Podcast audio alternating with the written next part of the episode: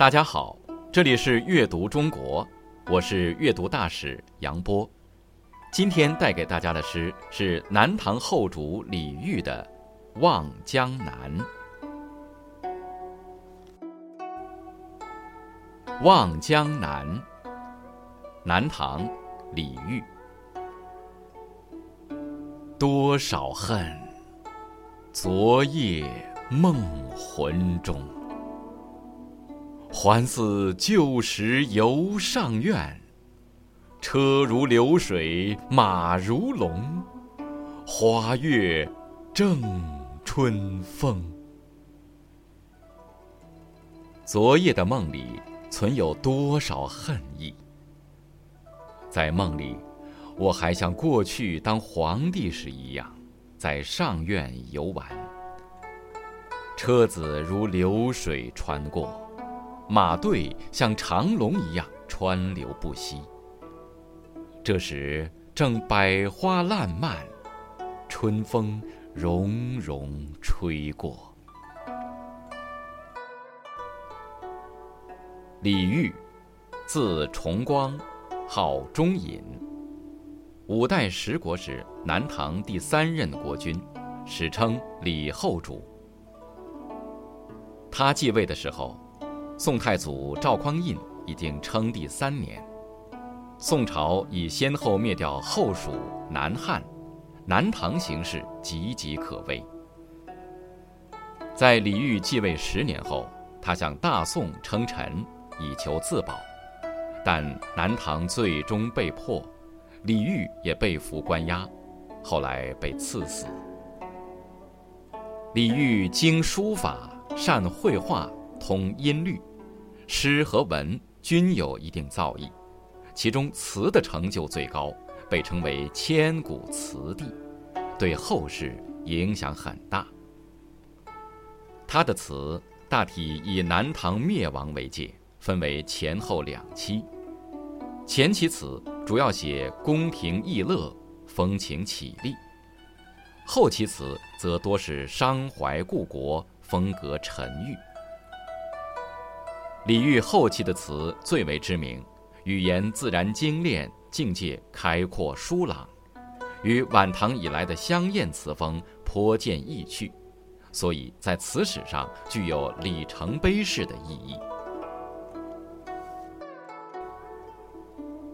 李煜登位之时，南唐形势就已风雨飘摇，但是他并未有所作为。而是对宋称臣，委曲求全，一心过太平日子。李煜不是一个好皇帝，却是一位才华横溢的艺术家和词人。李煜在位之际，他纵情于吟咏宴游、笙歌宴舞，这一时期的词作大都反映了他荒淫奢靡的宫廷生活。十几年过去了。南唐终归被大宋攻破，李煜也被俘至汴京，过了几年囚徒生活，最后为太宗赐朕毒杀。在李煜被关押的时间中，他每日以泪洗面。可以想象，一个掌握生杀大权的一国之主，忽而变成任人宰割的阶下之囚，境况一落千丈，他的悲痛仇恨该有多深？他逐渐从醉生梦死中清醒过来，此时期的词大多哀婉凄凉，主要抒发他凭栏远望、梦里重归的情感，表达了对往事的无限眷恋，沉郁哀婉，感人至深。可以说，亡国使他丢掉了皇帝的宝座，却使他在词的创作上获得了巨大的成就。《望江南》就是后期词作中的一篇，共有两首，书写了梦中重温旧时游鱼生活的欢乐和梦醒之后的悲恨。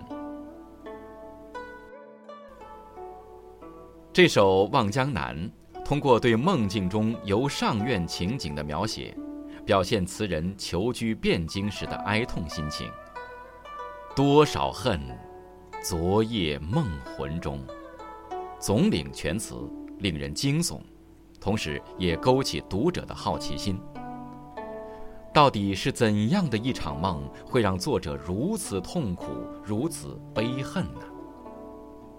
原来，是他梦到了昔日做皇帝时，春天去游上苑时的欢乐情景。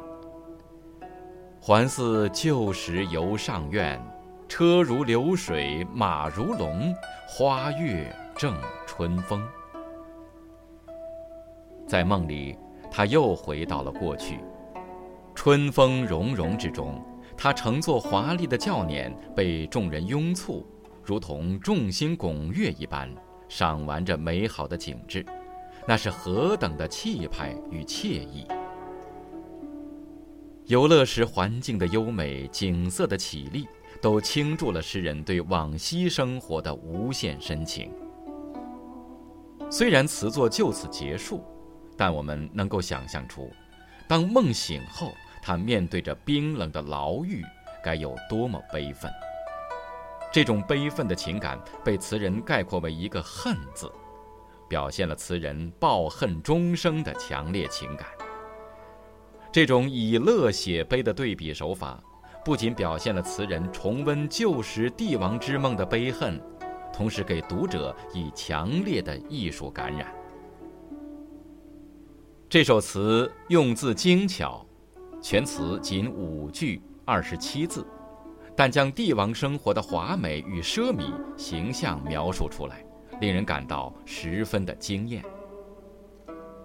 作者以反写正，以乐写悲，以欢情写凄苦，通过西与金的对比，形成了极大的反差，孕育了极深的用意，给人以回味无穷之感。